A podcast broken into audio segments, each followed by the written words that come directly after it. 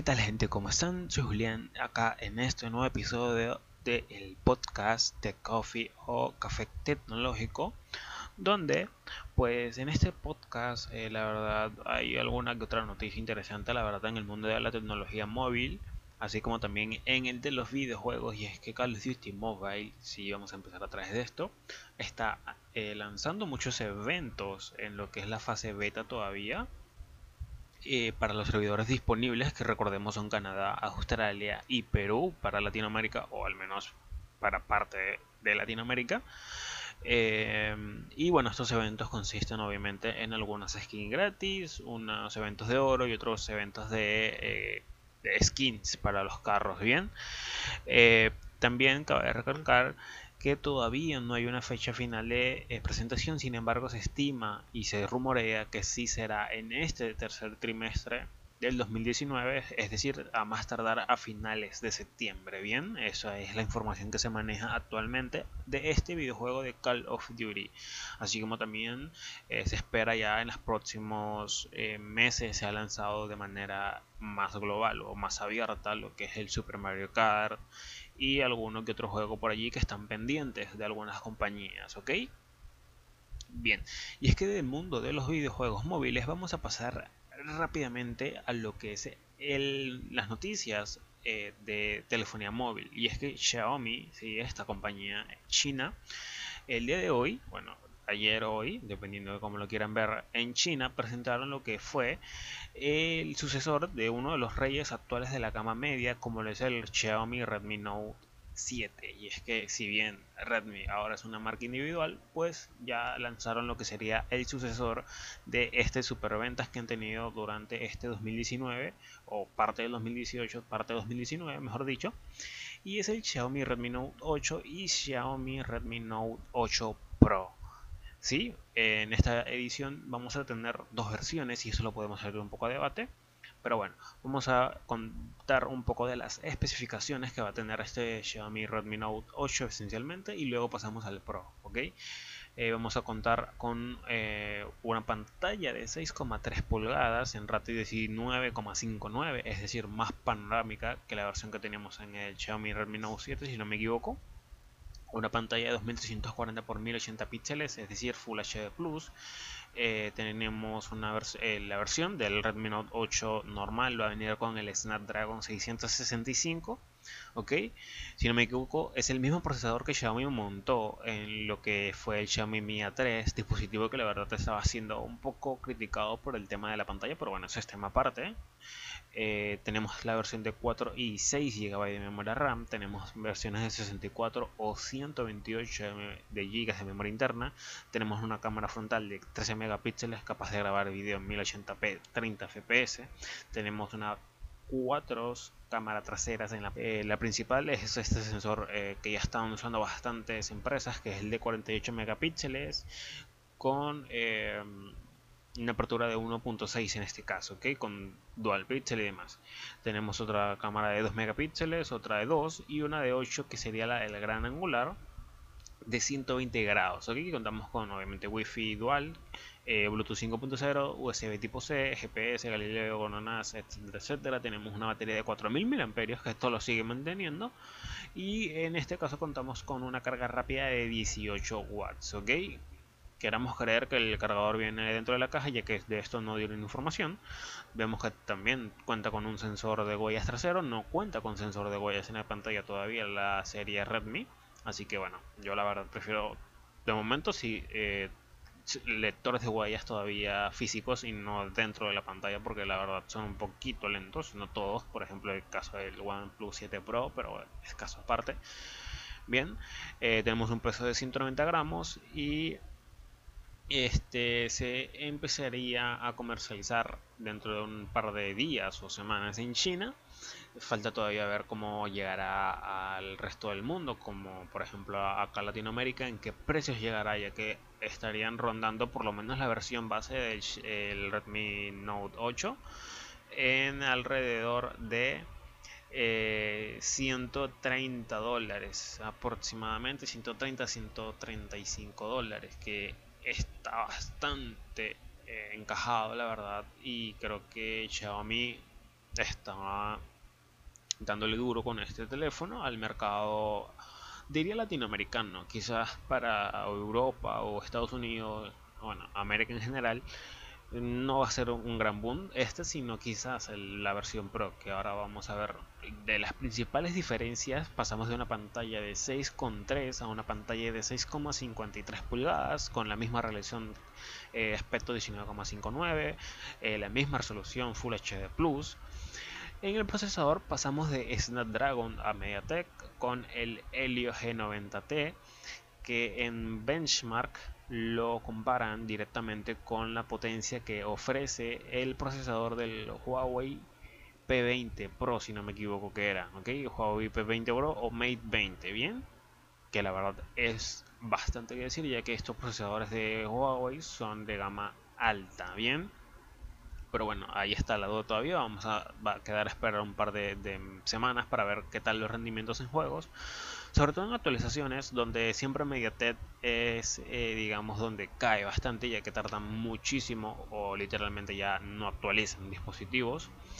Tenemos en este caso pasamos de la versión de 4.6 a versiones de 6 y 8 GB de RAM con 128 GB de memoria interna expandibles hasta 256 GB con memoria micro SD eh, pasamos de una cámara frontal de 13 a 20 megapíxeles eh, y en las cámaras traseras, en las cuatro cámaras traseras pasamos del sensor de 48 megapíxeles del Redmi Note 8 a 64 megapíxeles em, del Redmi Note 8 Pro, donde ese sensor es de Samsung, es, un ISOCELL donde la apertura es de 1.8, eh, 1.7 eh, tenemos los mismos dos sensores de, de 2 megapíxeles, en este caso es de Macro uno para macro y otro para profundidad y tenemos un sensor de 8 megapíxeles gran angular de 2.4 eh, de focal. Bien tenemos wifi bluetooth 5.0 USB tipo C GPS lo demás sigue igual donde también hay otro cambio es en la batería que pasamos de 4000 a 4500 miliamperios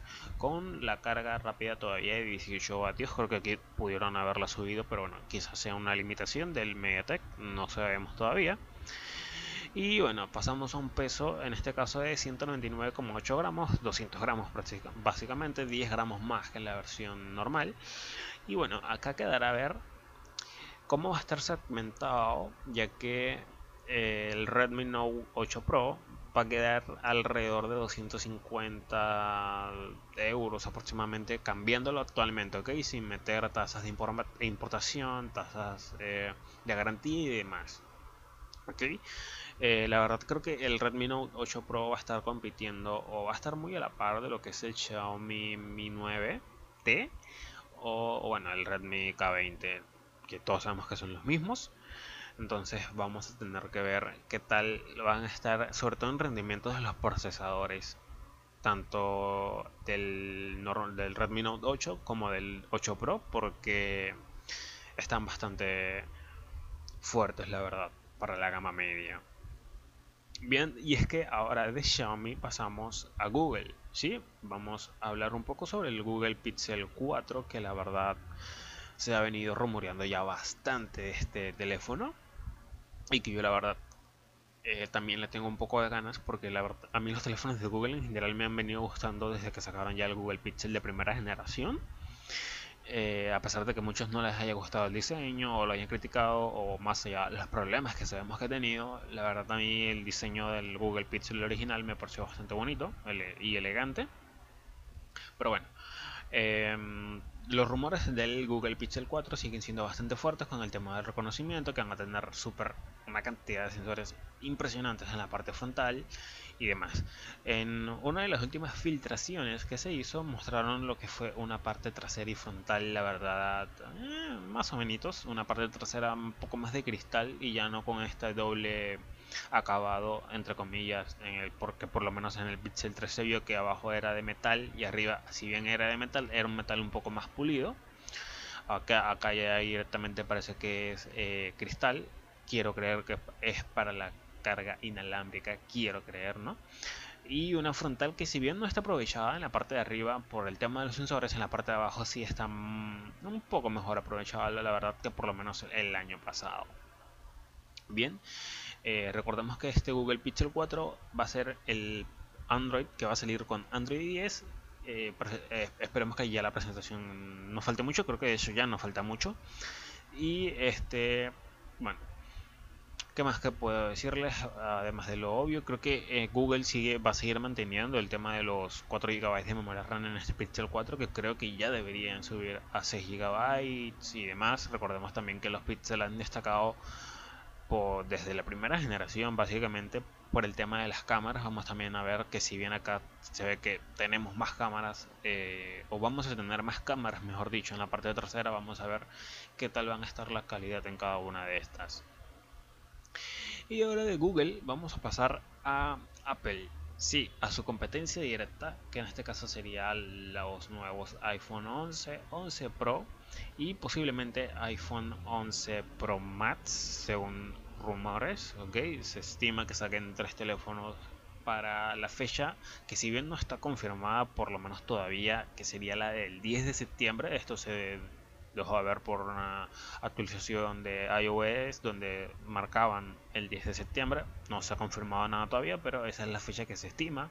Apple presenta sus nuevos dispositivos y bueno, bueno.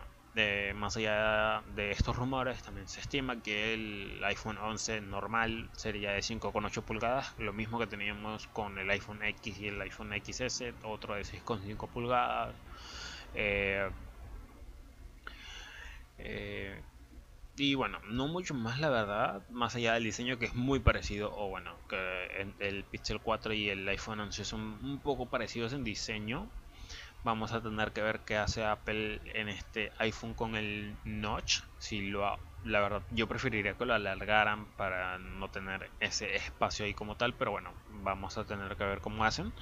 Eh, también el muy posible nuevo procesador quizás añadan más memoria RAM a su sistema esto también para darle un poco más de respiro a los desarrolladores de iOS. Y bueno si bien todavía no hay eh, nada confirmado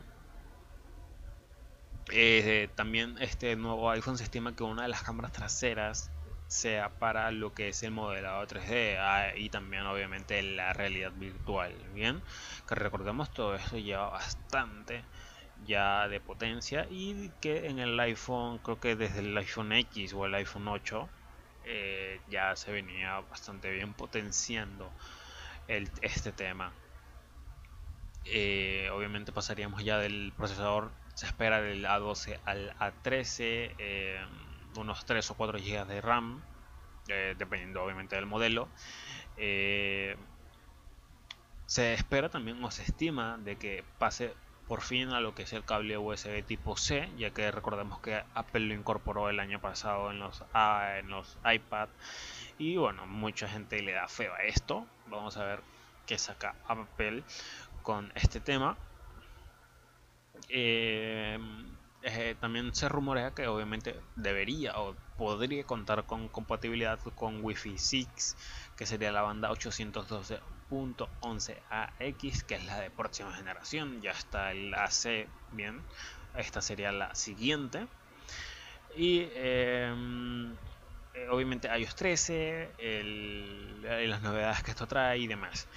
La verdad, queda poco por ver eh, lo que sería ya el, nuevo iPhone. Se, espero la verdad que, si bien no va a ser algo super boom, que por lo menos traiga algo nuevo al mercado. Recordemos que el, creo, si mal no recuerdo, el iPhone 7 fue uno de los primeros smartphones en grabar contenido en 4K. Eh, y bueno, posteriormente obviamente le siguió Android, ¿ok? Y empezaron a seguir varios dispositivos Android con eh, posibilidad de grabar contenido en 4K. Y esto eh, marcó la tendencia, por lo menos en los de hoy, en la gama alta, en la gama media por lo general seguimos viendo los 1080, 60 FPS, al menos 60 FPS. En algunos casos ya son 30, pero bueno. Em, queda ver, la verdad, obviamente todos sabemos que los iPhone nunca han sido tentativamente baratos. Se estima alrededor de los 900, 1200 dólares entre dependiendo de la versión del iPhone y obviamente la capacidad de almacenamiento. Y bueno, la verdad eh, esperemos que tanto Apple como Google puedan hacer las cosas un poco bien. Sobre todo Google, que la verdad yo como usuario de Android espero un poco de la propia compañía, ¿no? De, del sistema que pueda dar ejemplos a otras o dar alguna eh, optimización de algún tipo más allá de la que sabemos que hacen utilizando la capa stock pero con Pixel eh, UI que si bien todos sabemos que, que como tal es Android stock eh, tenemos la interfaz Pixel, que es el launcher, el paquete de iconos y demás, que la verdad está bastante bien. Yo tengo el Pixel de primera generación y estoy súper contento. Eh, la cámara es increíble para el día de hoy todavía, o por lo menos para lo que yo la uso. Y bueno, em, en otras noticias también tenemos que en los próximos meses, entre septiembre y noviembre, se deberían presentar lo que son los dos eh, foldeables, por así decirlo, tanto de Samsung como de Huawei. Recordamos que el de Samsung había salido ya hace un par de meses, pero tuvo algunos problemas, los cuales pospusieron lo que era su lanzamiento mundial, donde bueno, eh, Samsung había dicho, o ha dicho, mejor dicho, que se presentará durante el mes de septiembre, ¿ok? Eh, ya estamos a nada, solamente falta ver si, bueno, efectivamente se solucionaron todos los problemas que impedían la venta eh, de este producto. Y este ya por parte de Huawei quedaría también ver qué fecha ya que ellos sí no han anunciado simplemente han dicho que pronto esperemos que sea en conjunto o luego o antes mejor dicho de lo que sería la presentación del Huawei Mate 30 y 30 Pro. Que ahorita vamos a seguir un tema al respecto de estos dos dispositivos Bien, eh, la verdad lo que yo espero de tanto del Galaxy Fold como del Mate X es que sean un poco, digamos, actualizados. Si bien son dispositivos de gama alta, gama premium, por así decirlo, ya. Eh, ya estamos a casi fin de año. Recordemos que por lo menos el Fold eh, salió antes, es decir, ya tenía algunos componentes y que bueno, estos componentes se han actualizado como por ejemplo el procesador, creo que montaba el que tenía el Galaxy S10, que, que puede ser actualizado, quiero creer, al que cuenta actualmente el Note 10. Em, que es un poco superior, un poco nada más, no es mucho, pero está allí y creo que no está de más poder actualizar estos componentes simplemente por el hecho de para que dure más el dispositivo. Lo mismo con Huawei. Recordemos que, o bueno, digo yo, quiero creer que iba a salir o va a salir con el, procesador con el que va a salir o con el que salió, mejor dicho, el Huawei P30. Y bueno, eh, con el Mate 30 se estima que salgan eh, con un nuevo procesador para este dispositivo, entonces quiero creer que el Mate X también va a salir con un nuevo procesador eh, de la casa de Huawei, en este caso el Kirin 980 creo que era. Bien, y es que, bueno, hablando de Huawei, tenemos también que eh, el día de ayer eh, Google o un vocero de Google, mejor dicho, anunció de que este nuevo este smartphone de Huawei, como era lo era el Mate 30 y Mate 30 Pro no podían ser vendidos con el sistema operativo de Android, ya que el plazo para utilizar o las licencias que Huawei necesita para esto ya han caducado según los bloqueos impuestos por Estados Unidos. Bien, entonces aquí tendremos otro apuro para lo que sería la compañía eh, china, donde eh, se esperaría entonces, en dado caso esto se mantenga, que ellos tengan que utilizar lo que sería Harmony OS para su nuevo flagship de fin de año. Y esto llevaría claramente a ver un sistema operativo que la verdad sigue un poco en sus raíces y que la verdad desconozco actualmente el catálogo de aplicaciones. Sé que tiene y cuenta con algunas cuantas, pero todavía obviamente no a una gran magnitud. Recordemos que este es un sistema operativo que está más que nada enfocado al mercado chino. Ya, bueno, quedará a ver cómo Huawei la lleva al mercado internacional. Bien, eh, quedará a ver qué pasa si eh, le dan otra extensión de tres meses a Huawei para que puedan utilizar la licencia de Android en su nuevo Huawei Mate 30 eh, o bueno quedará que ellos tengan que utilizar eh, Harmony OS y es muy seguro entonces que ya para el mm, P40 el próximo año también utilicen Harmony OS ya que no creo que Huawei quiera volver al sistema de Android que si bien ellos dijeron en la presentación de Harmony era que no eh, querían utilizarlo o no era la idea principal utilizarlo en los dispositivos móviles ya que creían que Android era un poco más eh, global en todo el sentido de la palabra bien bueno amigos esto ha sido todo por este podcast. Espero que les haya gustado. Em, la verdad eh, estoy disfrutando un poco sí hacer este tipo de contenido. Espero poder eh, leer su feedback a través de, voy a dejarlo por acá en la descripción de mis redes sociales para que me puedan también comunicar.